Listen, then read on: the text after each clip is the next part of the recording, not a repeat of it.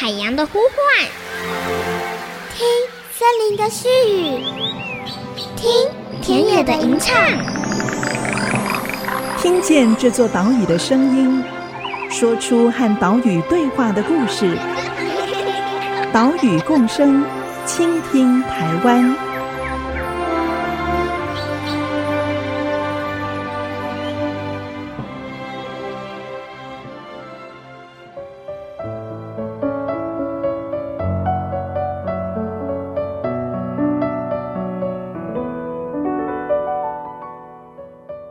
大家好，欢迎来到岛屿共生，倾听台湾。我是袁长杰。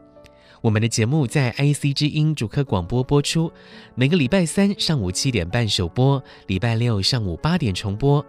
我们用声音来记录台湾这片土地，也透过这个记录的过程来探索人跟环境、人跟土地，还有人跟其他物种之间的关系。今天的节目，我们带你来看台湾一种非常独特的猫头鹰，叫做台湾草鸮。其实啊，台湾总共有十二种猫头鹰哦，而台湾草鸮呢，是当中非常特别的哦，是当中唯一一种会在地上做窝的猫头鹰。台湾的草鸮属于东方草鸮的地区特有亚种。长相非常特殊，有人叫它猴面鹰，啊，猴子的猴，面部的面，啊，因为它的脸有点像猴子。不过呢，哎，我自己觉得草鸮的脸更像是一个苹果的剖面啊，更像是心形。草鸮大部分是在晚上活动，主要捕捉一些小型的哺乳类作为食物，尤其爱吃老鼠。每年十二月到隔年的四月份是草鸮的繁殖季节，因为草鸮数量稀少，所以农委会也公告列入一级保育类野生动物名录。在研究上，草鸮这种昼伏夜出、擅长躲猫猫的鸟类，我们要如何来研究它的生活习性，知道它的栖地，了解它的活动范围呢？是不是有科技的工具可以帮忙呢？今天的节目，我们就带你来到台南，拜访研究追踪草鸮将近二十年的台南市野生动物保育学会总干事曾义硕总干事，来告诉大家他追踪草鸮的故事。我们出发喽！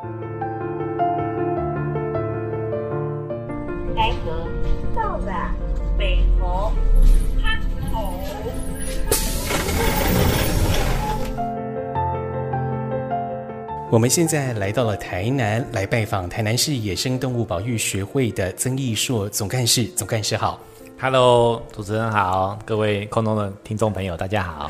现在我手上拿的啊，是一个看起来 一个灰灰黑黑的东西啊。如果说大家现在诶有空的话，可以连上我们的官网啊，我们的节目介绍里面就放的这一张图片哦。这个是所谓的鸟类的食茧。食是饮食的食，茧是作茧自缚的这个茧哈，食茧，这到底是什么样的东西呢？食茧这个东西，它名称的由来哈，顾名思义就是以它的外形得来的名称。那食茧它是所有肉食性的鸟类哈都会产生的一个东西，只要它吃荤的人。对，那因为呢，鸟类它没有像人一样有牙齿，所以它不会进行咀嚼。那我们可以想象，这些不能够消化的毛发、牙齿、骨头，如果它要进入消化道的话，第一个它不会吸收到能量，那第二个它会占据很多的消化的一个空间。所以在演化的机制下呢，它们在胃前面有一个构造，就是食物进入胃之前呢，它会先把肉跟这些不能消化或难以消化的部分解离。嗯，那难以消化解离的部分就会像打嗝一样呢，就把它排出、吐出来、吐出来。那吐出来，因为它经过它的食道，所以它会成为一个团状物。嗯，那也就是因为这样子，我们才叫它食茧。嗯，那在食茧里面呢，我们就可以得知到非常多鸟类食性的线索，因为它吃什么不能消化的部分，都会在这个里面。特别是它是吞咽的嘛，嗯，像猫头鹰它整只吞咽的这样子的习性呢，我们就可以知道说，哦，它吃了什么几只老鼠，那老鼠的种类是什么，老鼠的大小大概是多大。那是一个非常好的一个研究的材料。所以石碱呢，嗯、其实在科学家眼里都是非常的宝贝。对草鸮等等猫头鹰的研究来说，尸检呐是研究人员的宝贝哦。有了石碱，就可以了解它们的食谱。但是石简无法回答草鸮他们平常睡哪里，晚上去哪里活动，哦，这些问题，石简是无法告诉我们的。加上草鸮昼伏夜出，他们活动的时候啊，我们都在睡大觉。就算是研究人员晚上不睡觉来观察，但是晚上我们的视觉、我们的视线也没有像白天这么清晰，所以啊，这都对科学研究造成了一定的困难。还好，现在科技是推陈出新了，我们有了新的研究工具。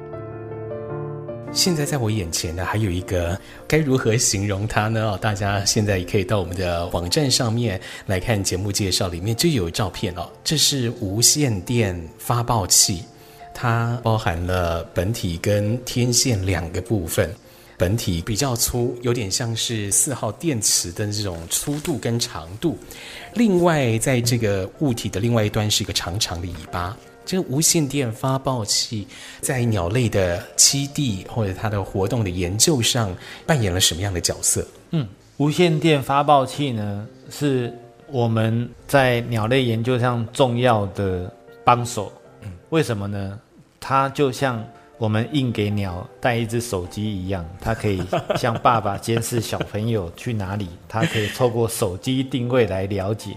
那它的原理其实也是相仿的，嗯，就是发报器本身呢，它是会规律的发出一个电子讯号，嗯，那这个电子讯号呢，它有特定的频率，那我们只要在接收器去调整这个频率，接收器接收到讯号，我们就能够得知它在哪里。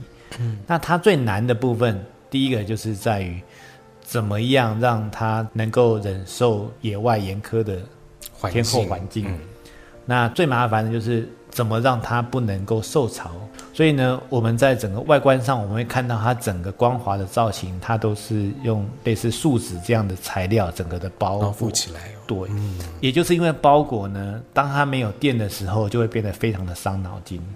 像这种我们从国外定制的产品，如果没有电的时候，我们就要整颗送回去国外。一来一往呢，大概也是要花很多的时间。是，那这也是在台湾呢，我们发报器的研究呢，相对而言还是一个比较冷门的一个领域。好，特别是发报器它本身的价钱都不便宜。那我们要怎么去跟很多单位解释，我们把一个很贵的物品弄丢，而且是故意弄丢，是因为绑在野生动物身上没有办法回收这件事情，这个常常就花费我们很大的口舌。这个无线发报器哦，追踪上面，我们就是把它绑在这个野生动物，让它背在这个背上，好，把它绑起来。但是这个绑的要绑的刚刚好，不能阻碍它的飞行。对，然后我们就可以利用追踪器。用三角定位的方式取得这个鸟类所在的位置。对，那这个无线电发报器它有距离上的限制吗？就像是我们使用这个 walkie-talkie 太远，我们就接收不到讯号嘛，对，对不对？这是一个非常心酸的麻烦的地方，就是无线电它有距离的限制。对啊，那有效距离大概是二到十公里。那其实，在台湾呢，应用上就难度就很高，因为。特别像草鸮这种停在地上的，它很可能就会被凸起的建筑物或者石头，哦、嗯嗯，这些讯号呢就会挡住，或者是天气很热，它躲在山谷里，哇，它如果在山凹的或河谷，我们就基本上就丧失了对它的追踪。所以这是在地形崎岖的国家或地区使用无线电追踪最大的困扰点，也是大面积活动，特别是会飞行的物种。嗯它使用无线电追踪器容易产生困难的地方，也就是说，要使用无线电发报器来追踪草鸮哈，因为草鸮的活动时间大部分都是晚上，所以你们研究人员也要晚上不睡觉，拿着这个无线电追踪器去找寻草鸮的位置。我曾经经历过这一段不堪回首的回忆，很累，很累，而且效率很差。那我们在那一年哈，我。我们使用无线电追踪器来追踪三只草鸮的动向。嗯，那一年我还记得三只而已哦。对，那一年我记得就是第一只飞出去半小时之后，我们就对它就是完全没有任何的 资料讯了。然后第二只、第三只也都是只有追踪到十天、二十天。嗯、那所以我们能够做的呢，就是到制高点去。或者是我们把接收器改装，把天线改装成无线的，我们用车辆行驶的方式，我们在高速公路上奔驰进行追踪。嗯嗯。所以我印象最深刻的哈，并不是我们追踪了多久，而是那一年呢，我光在行驶里程数上，我就一年我就花了十万公里 在追踪 这三只。鸟的动向，而且还是非常的挫败。无线电发报器有这样的一些缺点，那现在的卫星追踪就有它的优势出现了。对，因为卫星追踪是比较晚近的技术。对，那卫星追踪器呢，嗯，我们不用再派人去在它的周围去接收讯号，我们就是透过这一个发报器呢，它会把它收集到的定位的坐标，嗯，直接由天上的卫星直接传到我们的电脑里面，那我们就能够在睡得安稳，然后一切如意的日常运作上呢，就得知它目前在哪里。那大家都觉得，哎，好像背这个很轻松。其实对鸟来讲，我们也会非常的注意，就是会不会造成它的一个负担，因为鸟其实是很轻的。那我们在使用上的要求呢，在整个科学界上是希望是能够限制在三 percent。它体重的三 percent，所以如果它是五百克的话，以草鸮来讲差不多，所以它就必须在十五克以下。哇！大家听众想一想，就是十五克，我们要追一年的话，我们每一笔资料都非常非常的谨慎的应用，因为它的电就是很有限。嗯嗯。那电池耗掉的时候，那就整个就等于失联，就非常可惜。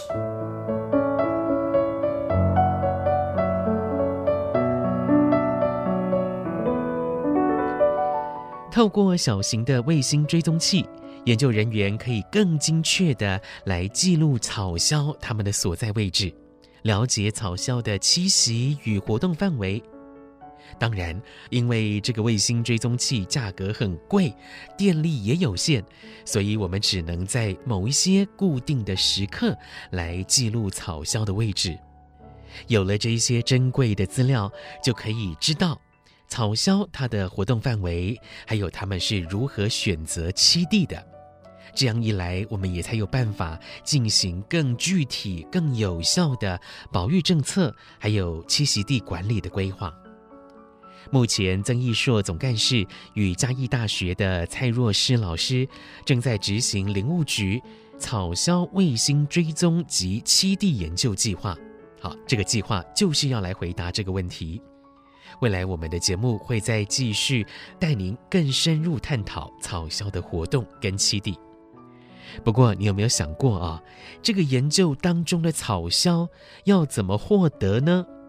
他们要在哪一些草鸮的身上绑卫星追踪器呢？还有，目前台湾的草鸮数量又有多少呢？这些问题，我们等一下广告之后继续来解答。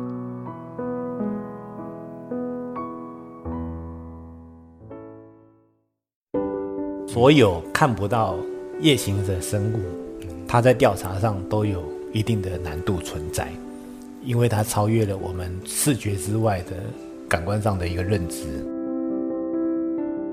IC 之音 FM 九七点五，欢迎回来，岛屿共生，倾听台湾，我是袁长杰。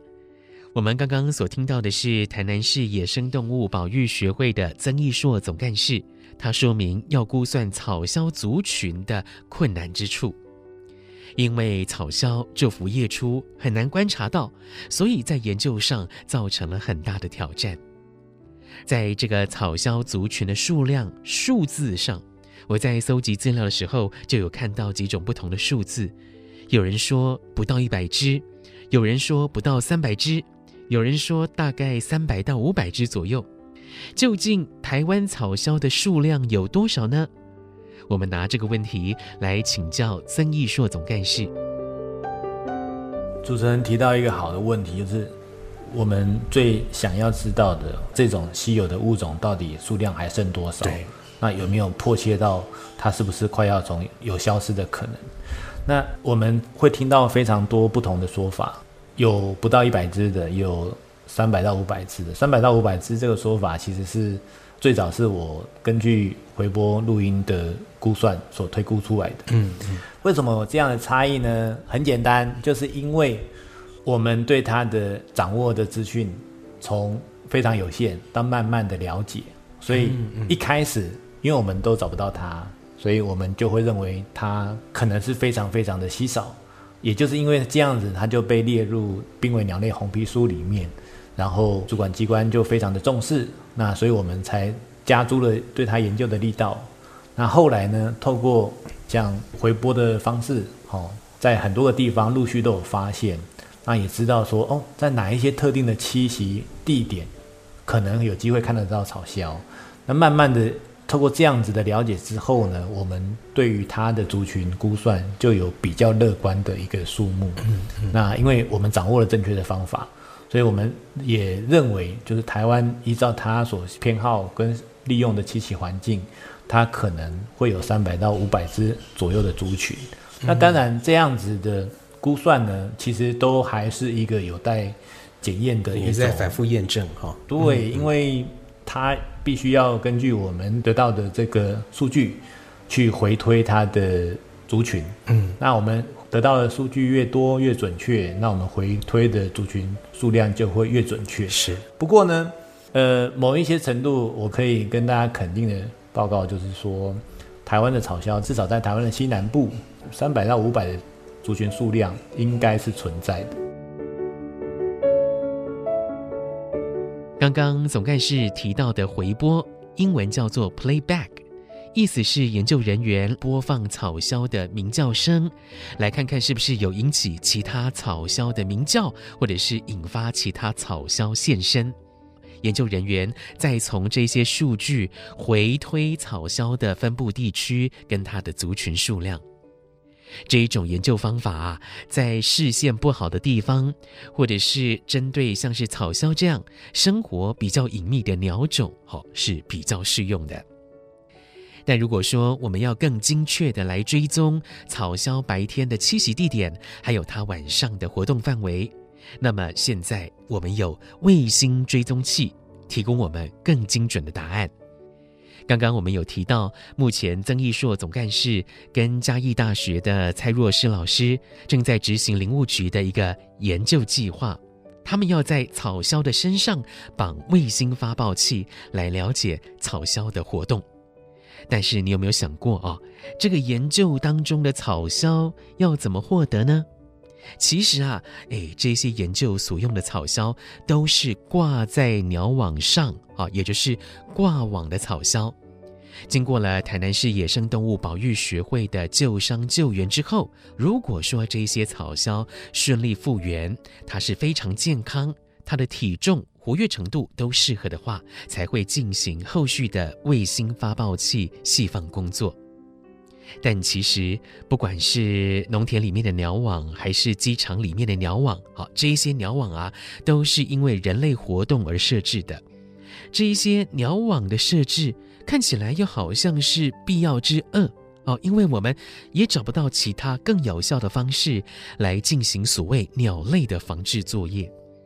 对于这个问题，曾义硕总干事怎么思考呢？如果您问我我对鸟网的看法，我会跟你讲，我非常讨厌鸟网。但是呢，鸟网的存在从过去到现在，它一直都没有消失掉。那我就会去思考它存在的价值跟它的必要性。特别是在像军方，应该不只是军方啦，军方主要是为了跑道安全，为了飞航安全，跑道两侧架设的鸟网。那这样子的存在就会变成是，目前我们没有更好的，除了鸟网之外，我们还没有找到更好的方式去解决之前呢，我们必须要容忍鸟网这样子的存在。嗯，那田间的鸟网也是，呃，我们都能够体谅跟能够理解农民他们架设鸟网的需求，是，就是为了农作物的收成能够顺利。对，所以这样子的状况之下，其实我们也很难去苛责他说这样子的行为的对错。所以呢，其实我对鸟网的看法是比较倾向于，如果一定要架设的话，嗯，那我们是不是能够在经营管理的层面上，我们去减少鸟只挂在鸟网上所造成不必要的伤亡，在受困鸟网的时间能不能越短越好？越短越好。这个部分其实是我们可以透过人为努力的。好，那透过空军司令部的协助，好，那各个基地我们不断的用授课的方式去做一些宣导，在一些鸟类活动的高峰的时段，嗯，我们去加强巡视的次数。那在针对很容易受困，它可能因为重量的关系而潜到这个下方的草丛里。我们在割草的部分，能不能让它能够尽量的把它清空？嗯、那减低我们没有发现而遗漏，没有办法把鸟及时解救下来的情形。那几年下来之后，其实是有获得很大的改善。所以目前我们所接收到的鸟网，基本上它在个体的完整度上都是很高的。是我们逐渐有这样的意识了。对，因为他们也知道怎么正确的处理鸟只，比如说避免自己被鸟攻击，然后用布或者是纸箱去减低鸟的紧迫，然后顺利的把它解救下来，那也进入通报体系，嗯，去处理后续。因为大部分的鸟中网会有脱水或者是体力不支的情形，嗯，当然还是会有一些遗憾，因为在挣扎的过程之中。一些肌肉的扭伤，或者是一些韧带的拉伤，或者是断裂。但是呢，我觉得在心态上跟在执行层面上，我们如果尊重尊重这些生物的存在，然后尽量的给予他们适当的协助，这样子的精神灌输到整个的作业流程里面，嗯，哦，我相信在人跟动物的关系之间，它会有一些完全不同的一种对待的方式跟看法。人类的活动跟地球上其他物种的生存是息息相关。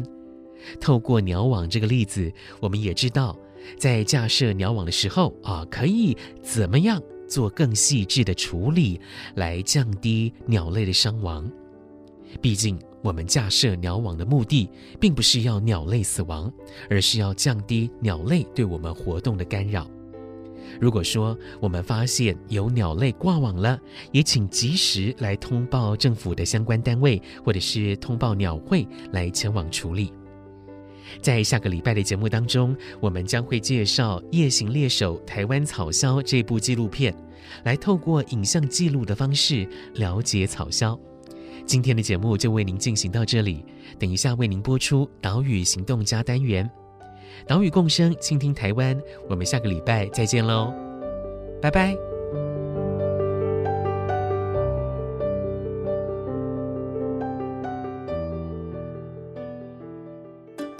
岛屿行动家，我是台南市野生动物保育学会总干事曾义硕。